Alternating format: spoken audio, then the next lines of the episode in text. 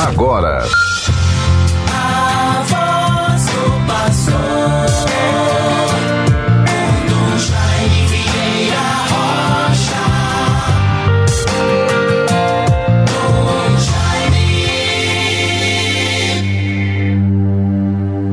É justo o Senhor em seus caminhos, misericórdia e piedade é o Senhor. Ele é amor, é paciência, é compaixão. O Senhor é muito bom para com todos.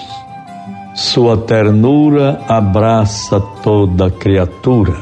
Salmo 144, versículos 8 e seguintes. Bons ouvintes todos, rendamos graças a Deus por mais este dia que Ele nos concede. Terça-feira, 30 de agosto de 2022. É sempre bom estarmos atentos à marcha do tempo.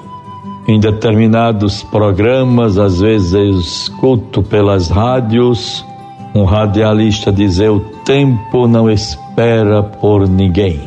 Que é o tempo cronológico das horas, dos minutos, dos anos, seja para nós reconfigurado no tempo de Deus.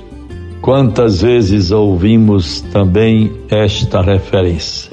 O tempo de Deus. Deus tem o seu tempo. Só a Ele pertence.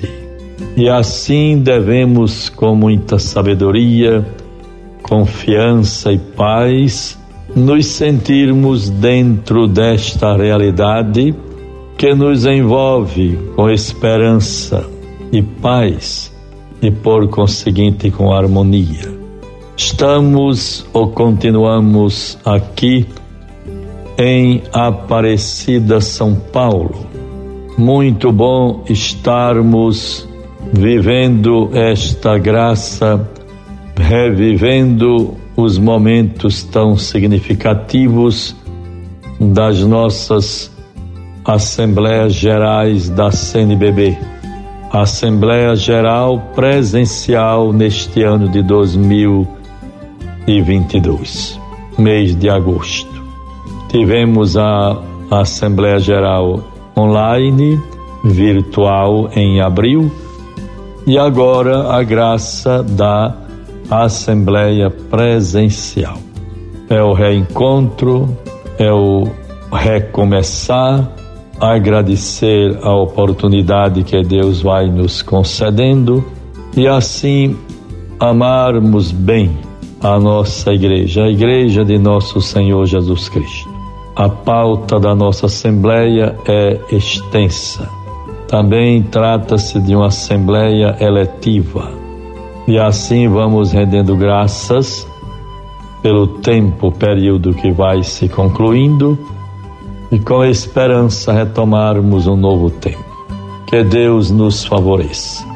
Tenho visto que nos tempos atuais é sempre bom recorrermos a palavras de ânimo que nos tragam harmonia e paz. No último dia 10 deste mês passado, ouvimos tantas reflexões sobre a velhice, a pessoa idosa. E há uma frase tão bonita, tão profunda do Papa Francisco: A existência na Terra é o tempo da iniciação à vida, que só encontra realização em Deus. Então, a existência na Terra é o tempo da iniciação à vida. Estamos começando. Iniciação à vida que só encontra realização em Deus. E ainda há outras mensagens tão interessantes. A velhice é nobre, não precisa usar maquiagem para mostrar sua nobreza. Que bonito! Quantas pessoas às vezes se incomodam, se inquietam com a cor dos cabelos. E os cabelos brancos quanta mensagem transmite para os que estão próximos, de experiência, de ternura, de uma vivência tão plena que conduz, que nos conduziu até aqui. Uma vivência de um tempo que passou e que agora se manifesta de forma madura, experiente, provada, mas cheia de sabedoria, de amor, de ternura, de paciência e de valores humanos. Bons ouvintes todos, a cada dia vamos tendo este momento de estarmos próximos. Mesmo ausente da nossa arquidiocese, da nossa igreja, mas estamos aqui vivendo a comunhão com todos os bispos do Brasil, experimentando, vivendo, partilhando os dons, a dinâmica da nossa Assembleia Geral da CNBB em 2022. Vejamos neste dia como vivermos intensamente, sempre contando com a palavra de Deus, com tudo aquilo que vão se constituindo para nós lições de vida no tempo presente. A palavra do Evangelho para nós hoje é de Lucas 4, 31 a 37. Desceu a Cafarnaum, cidade da Galileia, e ali ensinava-os aos sábados. Maravilharam-se da sua doutrina, porque ele ensinava com autoridade. Estava na sinagoga um homem que tinha um demônio imundo e exclamou em alta voz: Deixai-nos, que temos nós contigo, Jesus de Nazaré. Vieste para nos perder, sei quem és, o Santo de Deus. Mas Jesus replicou severamente: Cala-te e sai deste homem o demônio lançou por terra no meio de todos e saiu dele, sem lhe fazer mal algum. Todos ficaram cheios de pavor e falavam uns com os outros. Que significa isso?